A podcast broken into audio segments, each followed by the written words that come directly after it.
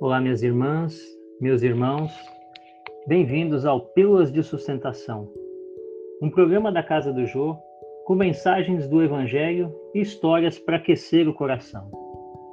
Hoje vamos falar dos mundos inferiores e dos mundos superiores. Tomando a Terra como ponto de partida, pode-se fazer uma ideia do estado de um mundo inferior. Supondo nele o homem no grau das raças selvagens ou das nações bárbaras que ainda se encontram sobre a sua superfície e que são os restos do seu estado primitivo. Os mais atrasados, os seres que os habitam, são rudimentares. Possuem a forma humana, mas sem nenhuma beleza. Seus instintos não são temperados por nenhum sentimento de delicadeza ou benevolência, nem por noções de justo e injusto. Só a força bruta faz a lei sem indústrias, invenções, gastam a vida na conquista da sua alimentação. Entretanto, Deus não abandona nenhuma das suas criaturas. Existe dentro deles um instinto da existência de um ser supremo. E este basta para torná-los superiores, uns com os outros, e preparar a sua eclosão para uma vida mais completa. Na verdade, eles não são seres maus, mas crianças que estão crescendo. Entre esses graus inferiores e os mais elevados de mundos, existem inúmeros escalões. E os espíritos puros, desmaterializados, resplandecentes em glória, têm-se dificuldade em reconhecer aqueles que animaram esses seres primitivos um dia. Assim como o homem adulto tem dificuldade em se reconhecer no embrião de um feto. Nos mundos que atingiram um grau superior, as condições da vida moral, material são outras em relação à Terra. A forma do corpo é sempre a humana, mas embelezada, aperfeiçoada. O corpo nada tem da materialidade terrestre e não está sujeito às suas necessidades e nem às doenças.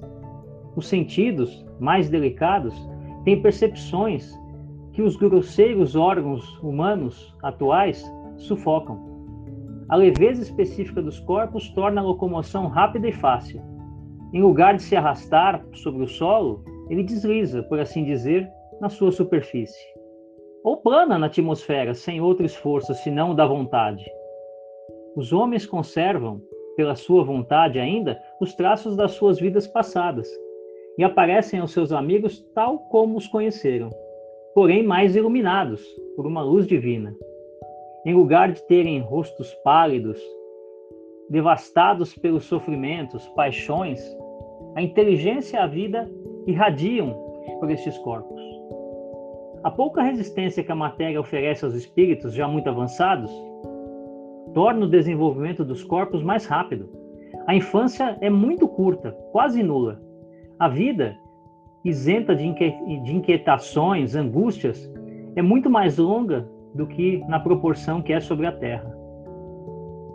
A morte não tem nada dos horrores da decomposição.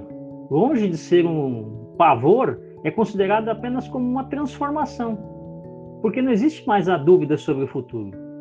Durante a vida, não estando a alma presa na matéria compacta, ela irradia e goza uma lucidez fácil de perceber o que está à sua frente. Tudo pode acontecer pela transmissão do seu pensamento. Nos mundos felizes, as relações entre os povos são sempre amigáveis. Não existe a ambição, não existe a guerra, não existem senhores e escravos, nem privilegiados. Só a superioridade moral e a inteligência que estabelece as condições e dá a supremacia. A autoridade é sempre respeitada, porque ela é exercida por aqueles que são mais capazes. O objetivo dos homens nesse estado é chegar à classe dos espíritos puros. E esse desejo não é um tormento, mas é uma ambição nobre que faz com que ele estude com ardor a si mesmo para que possa evoluir.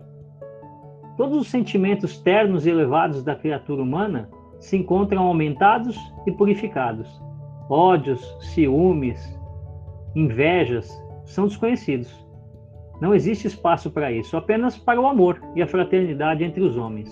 Os mais fortes cuidam dos mais fracos.